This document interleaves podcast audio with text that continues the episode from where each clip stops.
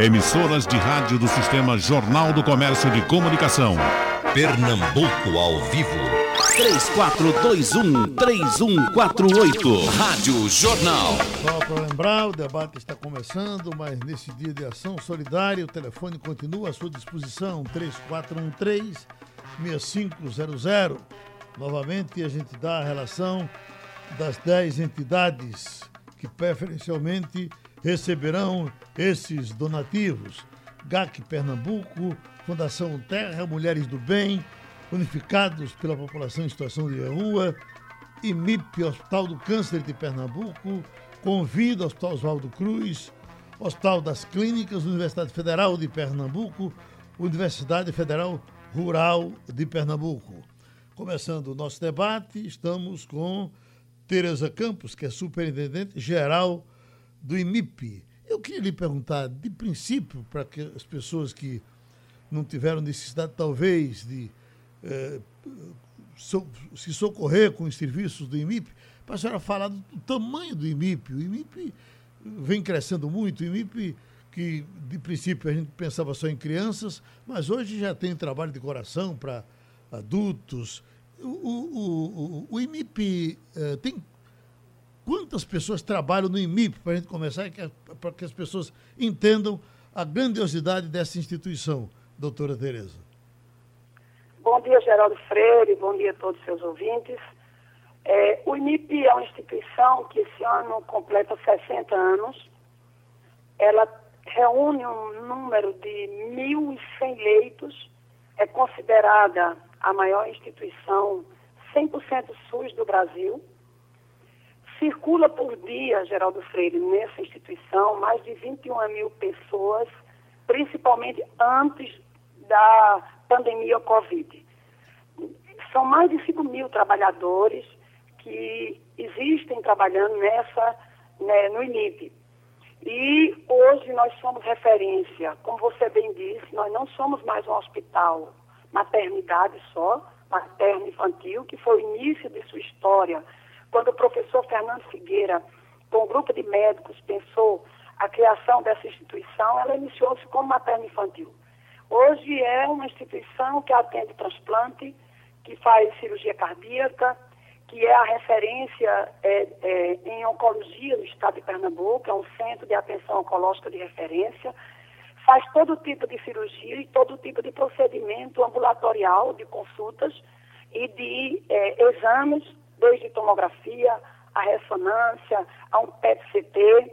Então, é uma instituição realmente grandiosa, que tem uma importância vital para o Sistema Único de Saúde e que hoje é, está trabalhando, neste momento, oferecendo seus serviços para uma situação e um momento tão grave, né, tão, tão preocupante que o estado de Pernambuco e o Brasil todo, o mundo, na verdade, vive.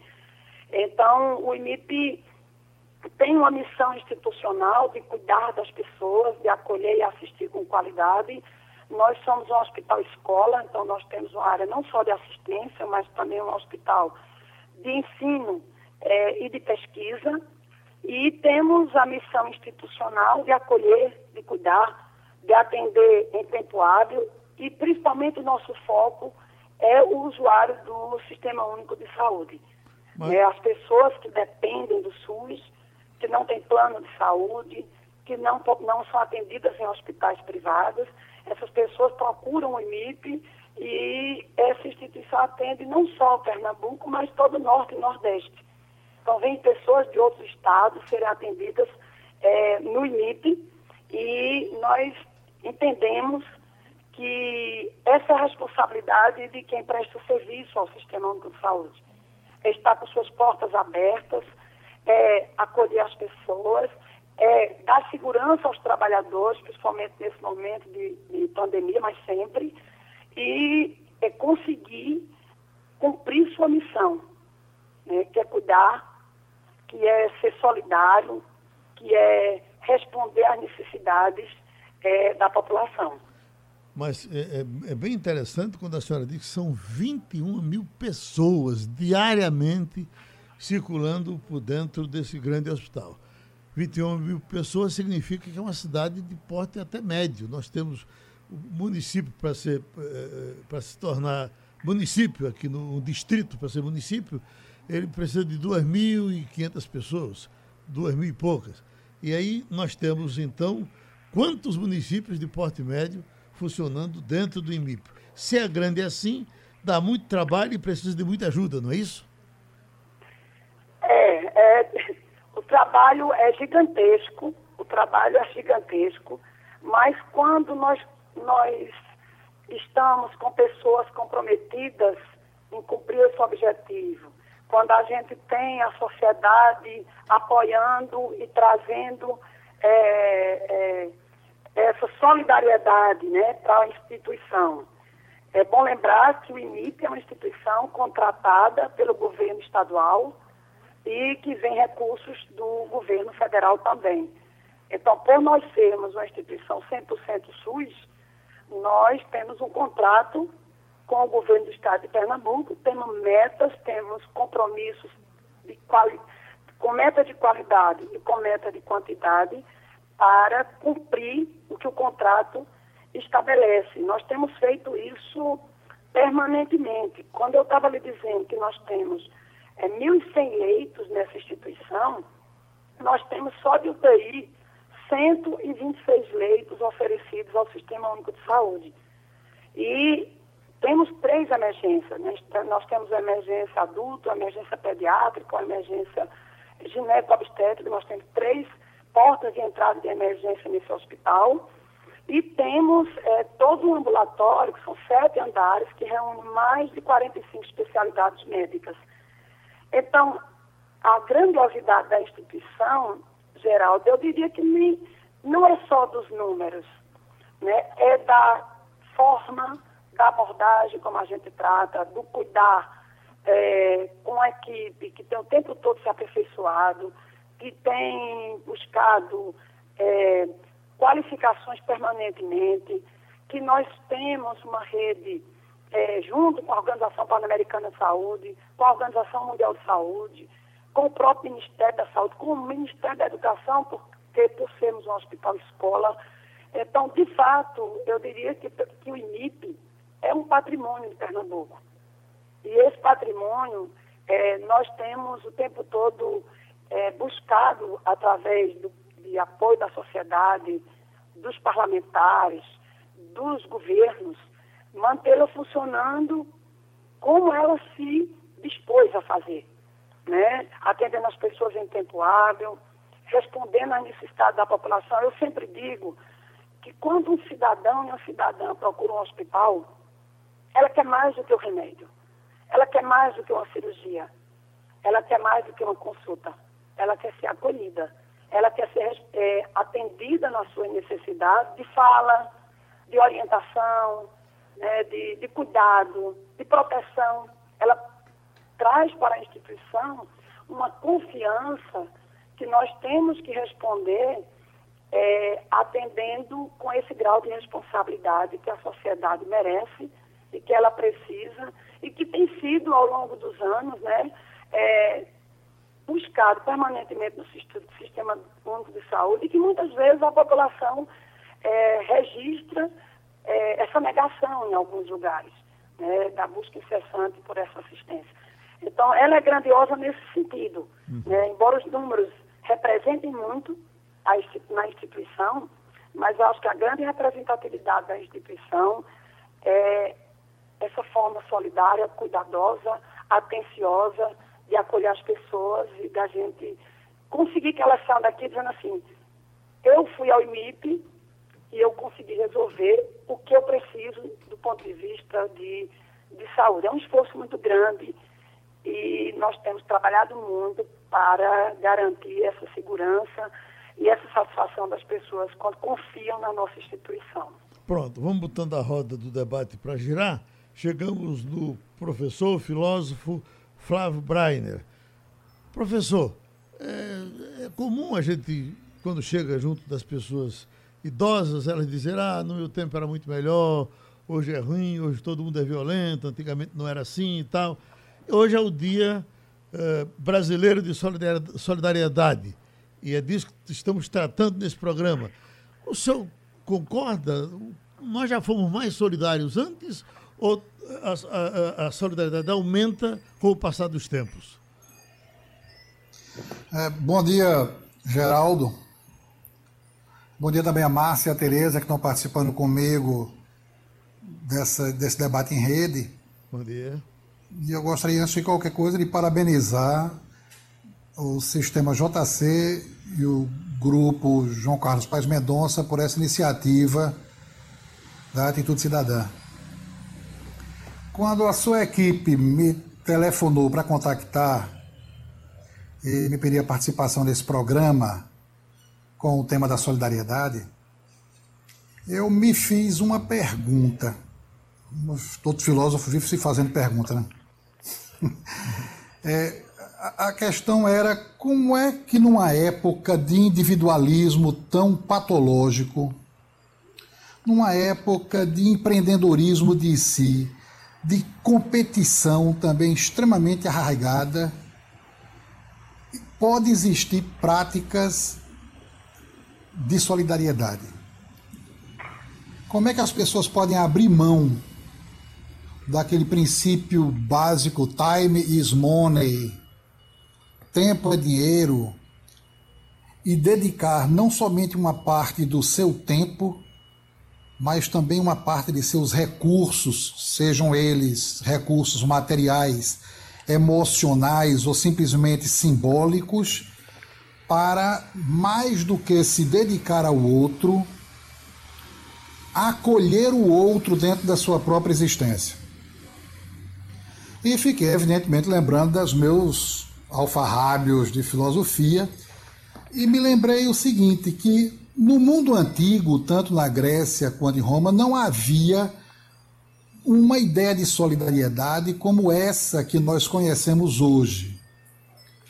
Em Aristóteles você encontrará formas de relacionamento moral ou política com o outro, a forma das amizades, da filia, da ágape, de eros, que são três formas da amizade que nós podemos exercer, mas é somente a partir do cristianismo que nós vamos ter uma das virtudes teologais, que é a caridade, a ideia de que somos todos irmãos, que devemos amar ao próximo, ou que em São Paulo a gente vai encontrar a ideia da dádiva de si, da Epístola aos Gentios, que nós vamos encontrar uma forma que vai ser daqui a pouco conhecida como fraternidade. Um dos temas seculares da Revolução Francesa foi entre a igualdade, a liberdade e a fraternidade. A gente sempre pensa na igualdade e na liberdade como sendo os temas mais importantes mas esquecemos que sem a fraternidade, nem a igualdade, nem a liberdade se tornam possíveis. Então, na verdade, quando nós praticamos a solidariedade, nós estamos nos dirigindo ao outro, ao outro que sofre. E esse dirigir-se ao outro que sofre chama-se compaixão. Então, o que está em jogo na solidariedade é a minha relação com o outro. Como é que o outro me olha com um rosto que interpela a minha condição humana? E se eu me recusar a ajudá-lo quando ele estiver numa situação de miséria, de desfavorecimento, de doença, de desamparo, de desassistência? Como é que eu posso construir minha própria humanidade, a minha própria condição, que em filosofia a gente chama de ontológica, se eu não responder esse apelo do rosto do outro? Como é que eu poderia me considerar, digamos, humano, se na hora em que eu fui requisitado moralmente para estar muitas vezes simplesmente presente na vida do outro, Isso não significa que eu tenha que dar dinheiro, que eu tenha que dar mantimentos ou que eu tenha que dar uma assistência material emocional, mas estar simplesmente presente na vida do outro. E se eu me recusar a isso, como é que eu posso constituir minha própria humanidade? Na solidariedade, nós estamos não apenas doando tempo ou doando nossas coisas, coisas no sentido que pode ser material, emocional ou simbólico, mas nós estamos fazendo uma doação de si para o outro e não se trata só de doar, mas se trata essencialmente de acolher o outro dentro da sua própria condição humana. É somente a partir do cristianismo que a gente passou a ter tanto uma versão teológica quanto uma versão secular da solidariedade. E claro que a solidariedade pode se transformar numa assistência social, numa política pública, nem sempre funcionando. O Estado do bem-estar social no século XX tentou patrocinar políticas públicas de solidariedade através da assistência pública, nem sempre ela funcionou. Mas o que é mais importante é que em épocas gravíssimas como a nossa, em que o outro pode representar uma ameaça à minha própria sobrevivência através da transmissão de um vírus, eu seja capaz de me deslocar ou através das redes sociais entender que o outro pode estar numa situação de absoluto desamparo e precisar de mim. Eu não preciso ver o rosto do outro para saber que ele precisa de mim. É essa prática moral, sobretudo moral, mais do que prática social ou assistencialista, que eu acho que comporta o termo solidariedade na nossa atualidade. Estamos agora com Dona Mônica Buquivar, representante do Mulheres do Bem. A senhora poderia, em poucas palavras, nos dizer qual o raio de ação de Mulheres do Bem? O que é que fazem as Mulheres do Bem? Bom dia. As Bom Mulheres do Bem é, é, um grupo formado por mais de 250 mulheres, que ele nasceu junto com o Covid, quando Márcia Longman, fundadora, escutou a palavra do Papa, dizendo que todos estamos no mesmo barco. Ela acionou várias pessoas amigas e empresárias para podermos agir e não assistir essa situação. Até o dia de hoje, a gente conseguiu já coletar 450 mil reais, onde é uma mágica quase que a gente faz um milagre. Cada dia a gente ajuda uma instituição, é, de que forma as pessoas doam serviços, fazem doações voluntárias, vendemos roupa, vendemos bolo, e tudo que entra vai direto para a instituição do dia. E dessa forma, nós já conseguimos abraçar mais de 25 instituições, desde assuntos como fome à saúde, hospitais. Eu acho que isso é um resumo bem rápido das Mulheres do Bem. Tá certo. E é, é, quem está lhe ouvindo e quer se enquadrar, quer entrar como participante do grupo, tem espaço? Então, nós temos o Instagram, que é Mulheres Underline do Bem, e lá a gente coloca tudo. Então a pessoa tem chance de se comunicar com a gente através do Instagram. E o nosso grupo, ele recicla sempre. Então há chance sim de uma pessoa nova entrar, quando outras saem.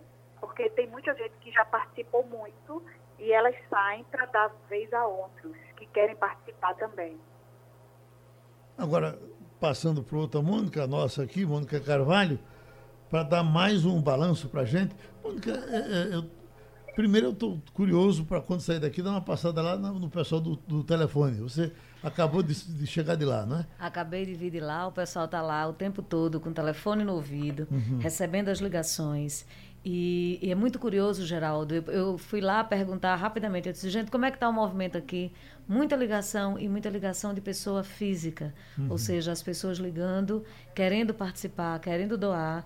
Tem um exemplo muito bonito que vem lá da Rádio Jornal de Limoeiro, de uma pessoa, de um ouvinte, que ligou dizendo que tinha apenas 2 quilos de arroz em casa, mas que um quilo ela ia mandar para a rádio porque ela queria doar.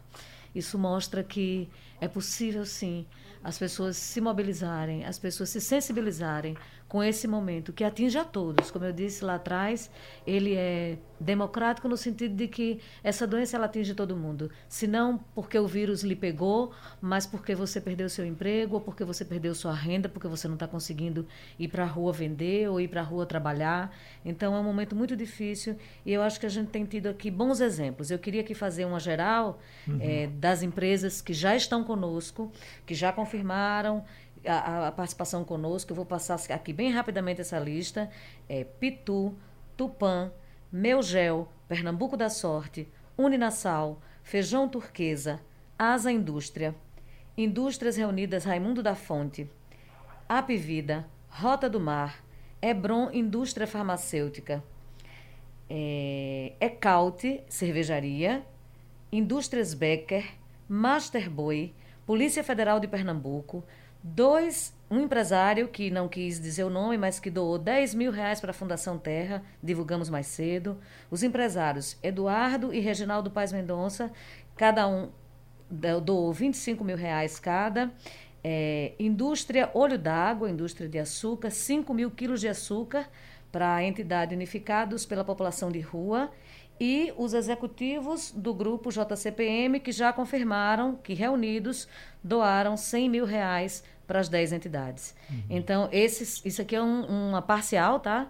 Eu queria agradecer imensamente em nome do Sistema Jornal do Comércio e de Comunicação, em nome do Instituto JCPM de Compromisso Social, porque é uma participação que é muito válida e que estimula para que as pessoas possam estar conosco neste momento. Gostaria de repetir os canais de doação: 34136500. Para quem ligar agora e até às 7 da noite, pode ter acesso às 10 principais instituições que estamos divulgando e as outras que também estão no nosso site, caso você queira doar para alguma outra instituição. Também pode conferir a lista das instituições nos sites do nosso sistema, radiojornal.com.br, tvjornal.com.br, ne10.com.br e jc.com.br. Pronto, eu volto para a doutora Tereza Campos, que é superintendente geral do IMIP. Tem uma pergunta que Jamilton de Alagoinha está fazendo para a senhora. Ele sempre recebe ligação, supostamente, do IMIP solicitando doação. Algumas vezes, faça a doação. Eu queria confirmar se essas doações chegam mesmo ao IMIP, se essas ligações são verdadeiramente vindas daí. É, as ligações que são realizadas pelo INIP é pelo telemarketing, que é da Fundação Ali Figueira de Apoio ao INIP. Essas ligações existem, as pessoas que têm doado, e aqui eu quero registrar que nessa parte aí, Geraldo, é impressionante como nós temos professores, pessoas inclusive que têm, nem têm uma renda tão alta, mas que apoiam e, e fazem doação através da Fundação Alice Figueira ao INIP. Então, é verdade, ele pode ficar tranquilo que essas doações, elas se revertem em insumos, em material para atender a população e que todo ano a gente faz prestação de contas, publiciza isso no relatório e no boletim mensal da instituição e divulga o resultado do que representa essas doações para a população, porque, na verdade, o recurso ou o material vem para o INIP, mas ela é devolvida em prestação de serviço ao usuário do Sistema Único de Saúde. Já houve um tempo que a gente fazia doação através de uma conta, não me lembro se de luz ou de água. É, é, esse tipo de doação ainda é feito? Não, nesse momento a gente não tem, a gente está até discutindo uma campanha com a FELP, que vamos iniciar, mas vai acontecer e já teve isso que você está dizendo, mas nesse momento, nesse exato momento, ainda não começou. Escuta, a senhora falava no começo uh, da, do sistema SUS e os atendimentos pelo SUS no IMIP. Uh, eu, quando converso com médicos e com gente de outros hospitais, quase todos reclamam da tabela SUS, que pagam é muito barata, paga muito pouco aos hospitais. A senhora também reclama disso? Eu concordo. Não só concordo, como também registro e em todos os fóruns, seja na Federação dos Hospitais Filantrópicos de Pernambuco, seja através da Secretaria Estadual Municipal e do Ministério da Saúde, essa é uma situação que vem perdurando e que os, os hospitais filantrópicos, geral, eles sobrevivem. E às vezes eu digo que se tem milagre, esses milagres acontecem também é, no INIP. Eu, como nós tivemos uma experiência, inclusive Dom Helder, ele passou, quando ele era vivo, ele visitava essa instituição. Então a frase dele que fala sobre isso. Como é que a gente consegue sobreviver circulando na instituição 21 mil pessoas, realizando 55 mil consultas por mês, atendendo na urgência mais de 13 mil pessoas, fazendo mais de 1.600 cirurgias, 500 partos por mês, que nós somos o maior hospital que realiza parto em Pernambuco, fazendo 39 transplantes todo mês, o que dá mais de 300, mais quase 400 transplantes, transplantes ano, fazendo mais de 2.600 é, quimioterapias, mais de 7.700 radioterapia, fazendo mais de 2.300 hemodiálises por mês. Essa instituição sobrevive porque nós temos, além do recurso que vem do sistema de saúde, que é insuficiente, que não dá para atender essa população, porque nós contamos também com o apoio da sociedade, com emendas parlamentares é, do, do, dos deputados e senadores pernambucanos. E que hoje nós estamos vivendo, não só hoje, mas há muito tempo, com muita dificuldade. Muitas vezes a gente não consegue honrar os compromissos financeiros, é, até com os fornecedores, porque os recursos são insuficientes. Quem faz a opção, Geraldo, por atender no sistema de saúde, sendo um hospital filantrópico, ele faz uma opção de estar sempre ao lado dos oprimidos e buscando um mundo melhor. Era essa frase que o professor Fernando Figueiredo usava tanto. Ele usava muito essa frase e dizia que enquanto existia uma criança desassistida, abandonada e pobre, procurando o serviço de saúde, nós temos que devolver em oferta de serviço de saúde de qualidade, acolhê-la e assisti-la. Mas isso custa muito caro a essa instituição. Muito caro. Uhum. Custa os esforços dos trabalhadores para dar conta em tempo hábil, custa ter o insumo no momento é, que é exigido e a população, ela, ela, ela, ela, não, ela quer ser assistida. Né? E nós temos que ir em busca desse recurso para dar conta disso. Então, o Sistema Único de Saúde é subfinanciado, sim. Nós vivemos e sobrevivemos por conta de todo esse cenário que eu acabei de expor, mas é uma luta diária, é uma, é uma, é um, uma conquista é, que a gente tenta ter permanentemente e é uma busca incessante de novos recursos para dar conta do que é exigido pela sociedade e do que nós dispomos, nos dispomos a fazer, que atender é assistir as pessoas. Mônica Carvalho tem mais informação aqui para passar sobre as doações que estão chegando. E aí é uma notícia boa para as 10 instituições que estão aí listadas e que a gente está divulgando hoje, inclusive o IMIP, né, que está aí nessa lista conosco. O Instituto JCPM de Compromisso Social acaba de divulgar que está doando 200 mil reais para dividir entre as 10 entidades. Ou seja, é uma doação do Instituto JCPM de Compromisso Social. Lembrando que o Instituto já faz um trabalho constante aqui em Sergipe, na comunidade onde estão, nas comunidades onde estão é, instalados os negócios né, do Grupo JCPM. Então está aqui a contribuição do Instituto JCPM, 200 mil reais para as 10 entidades que estamos divulgando hoje nessa atitude cidadã está em nossas mãos. O doutor Flávio Breiner, filósofo. Uh, uma pergunta, doutor Flávio. Como seremos nós depois dessa pandemia? Essa pergunta foi feita ao seu colega Luiz Felipe Pondé e ele disse que não vai mudar nada. Já tivemos outras catástrofes, há uma comoção enquanto ela está acontecendo e de, depois que passa, tudo volta ao normal como era antes. Essa não está sendo diferente das outras?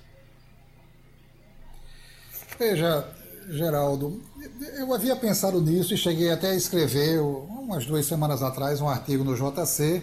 Eu mantenho uma coluna no JC eu, eu nas terças-feiras eu, eu, li sobre artigo. o tema. Eu, eu, li como leu todas as e vezes, li seu artigo sobre esse tema. Ah, muito obrigado. Um leitor muito qualificado. É, e eu sou obrigado, de certa forma, a concordar com o Pondé, porque eu também acho que nós temos experiências históricas que não mostraram que depois da saída de grandes crises, de grandes genocídios, de grandes morticínios, nós nos tornamos nem moralmente, nem institucionalmente melhores. Quando por volta de 1350 ocorre a grande peste negra, que vai durar aproximadamente 12 anos, e vai matar 12 milhões de, de, da população europeia, quer dizer, um terço da população europeia, é, a gente imaginava que isso era o resultado de quê? Do comércio das pessoas se locomovendo. Provavelmente a peste bubônica foi trazida pelos árabes, provavelmente.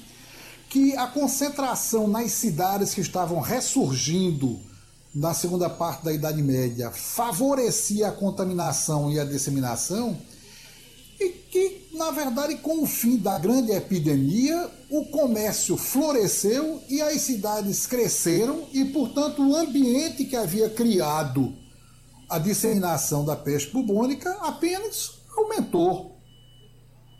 Quando terminou a Primeira Guerra Mundial, as pessoas diziam que aquela era a guerra que iria acabar com todas as guerras. Menos de 20 anos depois, nós estávamos nos metendo, em 39, na Segunda Guerra Mundial, com quase 60 milhões de mortos. É verdade que dela saiu uma instituição como a ONU, outras instituições que tiveram a preocupação de regular as relações internacionais, mas nada disso impediu os morticínios, os genocídios, os etnocídios posteriores. Quer dizer, eu acho, aliás, eu disse naquele meu artigo que a primeira coisa que Paulo Guedes vai dizer, se ele permanecer no, no governo, né? A primeira coisa que ele vai dizer, uma vez ultrapassada essa pandemia, e eu não sei em que momento nós vamos alcançar isso, a primeira coisa que ele vai dizer é vamos retomar as privatizações exatamente no ponto em que deixamos. Isso foi apenas um interregno, foi um acidente ocorrido dentro da nossa sociedade, um acidente sanitário, como já ocorreram vários e como vão ocorrer daqui para frente. E na verdade temos que dar continuidade à vida civilizada, quer dizer, supondo que a volta à normalidade é a normalidade exatamente que criou as condições que permitiram essa disseminação eh, pandêmica Dizer, eu não acredito, e nisso eu sou obrigado a concordar com o Luiz Pondé, de que nós não sairemos melhores disso, não. Talvez algumas formas das nossas relações sociais sofram algumas modificações. A escola, por exemplo, talvez ela sofra uma modificação importante, sobretudo com a entrada dos grandes grupos empresariais no ensino à distância e, portanto, com algo que já vem acontecendo, na verdade, que é uma um grande filão que a educação representa para grupos internacionais, mas eu, eu não sei, eu não sei. O, o, o fato é que o, o Brasil é um dos países que mais praticam a solidariedade espontânea, voluntária. Uhum. Mas é preciso que a gente se lembre também que os países que não dispõem, ou melhor, que não apresentam o mesmo padrão de absurda e cruel desigualdade social, como os países escandinavos, praticamente não praticam a solidariedade espontânea, a solidariedade voluntária, individual. É, praticamos a solidariedade porque temos um padrão de desigualdade absurdo. Ao nosso lado estão miseráveis do lado de quem a gente, ao passar por eles, ou vira o rosto e ignora, ou tomam a atitude de participar da vida deles, como eu disse no início dessa emissão, e deixar que eles participem da minha vida através, mais do que de uma doação de tempo, de uma doação de si. Mas que sairemos institucionalmente, moralmente, socialmente ou subjetivamente melhores, me desculpe, mas eu sou obrigado a ser pessimista e o pessimismo não é simplesmente uma, uma atitude em relação à vida, não. É um conhecimento que eu tenho da minha contemporaneidade e dos homens com quem eu convivo. Infelizmente, não posso acreditar que nós sairemos melhores dessa pandemia. De Mônica para Mônica, aqui, uma curiosidade da nossa Mônica, aqui do, do, do estúdio, para a doutora Mônica Buquevar. Qual é ela, Mônica Carvalho? Não, eu queria saber é, do Grupo Mulheres do Bem quais são os principais itens de doação que vocês recebem e de que vocês necessitam para ajudar as pessoas a quem vocês ajudam. Olha, essa pergunta é muito boa. Na verdade, a gente estuda cada instituição que vai receber. E a gente geralmente pega as instituições que têm um financeiro organizado, porque o dinheiro que arrecadamos vai direto para eles. Então, a gente não costuma coletar é, objetos para doação ou alimentos. A gente consegue, assim, colocar uma meta do dia, que seja 10 mil reais, 15 mil reais, e esse dinheiro vai todo para essa instituição. E eles vão saber as prioridades que têm que ser feitas com esse valor. Então, a gente não costuma pegar cestas básicas para a gente, para daí a gente doar. Né? Ontem a gente é, ajudou idosos que estão com Covid no abrigo São Cristóvão. É, é, tanto, é tanto lugar que às vezes a gente troca nomes, tá? Mas, assim, a gente sabe as prioridades que eles vão fazer com esse valor arrecadado, que nesse caso eram medicamentos. Mas eles é que fazem essas compras. Nós arrumamos e captamos os valores para esses lugares. Onde quem participa do nosso grupo são pessoas que sabem fazer bolos gostosos, empresas que têm é, produtos de beleza, médicas, dermatologistas que oferecem serviço, dentistas. Então, é dessa forma que a gente movimenta a economia em bem dessas instituições, em prol delas. Há condição de chegar até as presas, essas mulheres presas que se reclamam tanto de que elas estão muito abandonadas. Vocês já chegaram aos presídios? Não, nós não chegamos aos presídios, mas essa pergunta é muito boa, porque a gente é, conhece outras ações que chegaram. O projeto Doe Mais Máscaras, elas estão pagando as, as mulheres e homens que estão dentro dos presídios para eles fazerem máscaras. Uhum. Então a gente sabe de outras ações que estão funcionando nos presídios, mas nós, mulheres do bem, ainda não fizemos nenhuma ação para com eles a doutora Tereza Campos, voltando com ela no IMIP, a senhora falou dos transplantes feitos no IMIP para mostrar a grandiosidade desse hospital. Uh, vocês fazem transplante de coração aí já, não é? Fazemos transplante de coração, transplante de rim, transplante é, de córnea. A gente faz é, todos os transplantes que estão previstos no Sistema Único de Saúde. Quer dizer, o SUS, o SUS custeia os transplantes? Custeia é, de forma ainda insuficiente, mas é custeado os transplantes na instituição. Nesse momento, a gente está ouvindo muita reclamação de médicos que trabalham com transplantes porque não estão podendo fazer e estão até perdendo órgãos. É, é essa, essa reclamação é sentida também aí no IMIP? É, temos, por exemplo, na, na parte do transplante renal, por conta do momento Covid, teve uma discussão nacional no Brasil inteiro por conta da questão do, de que o transplante, nesse caso, ele pode ser esperado e, ao mesmo tempo, pelos riscos de contaminação para os trabalhadores e para o próprio paciente. Esses pacientes estão sendo acompanhados aqui no IMIP, Geraldo, nós implantamos o teleatendimento. É, o IMIP tem hoje 50 profissionais médicos atendendo as pessoas que já eram assistidas pelo hospital e que são cadastradas no hospital, independente dela de ser Covid. Não é só o atendimento do Covid. Então, o paciente oncológico, que ele está em Oricuri, Arco Verde, no interior do estado, ele continua sendo acompanhado por, pelos nossos profissionais é, de forma remota, né? Atendimento à distância. Nós já temos isso implantado no IMIP e agora nós reforçamos essa atitude para que as pessoas continuem é, sendo assistidas à distância, obviamente dentro dos limites de que um teleatendimento permite. Ok. Uma passada. Mas eu queria. Pois não. Eu queria, Geraldo, é, falar, quando, quando eu, após minha fala, é, foi feita aqui uma apresentação da questão da doação dos 200 mil. Eu queria aproveitar essa oportunidade, primeiro para agradecer essa campanha do Instituto JCPM. É uma ação muito importante. Mobiliza as pessoas em torno da necessidade das instituições, dos hospitais e das ONGs que trabalham com a população mais vulnerável. É hora da gente juntar forças e de todos juntos enfrentarmos essa pandemia.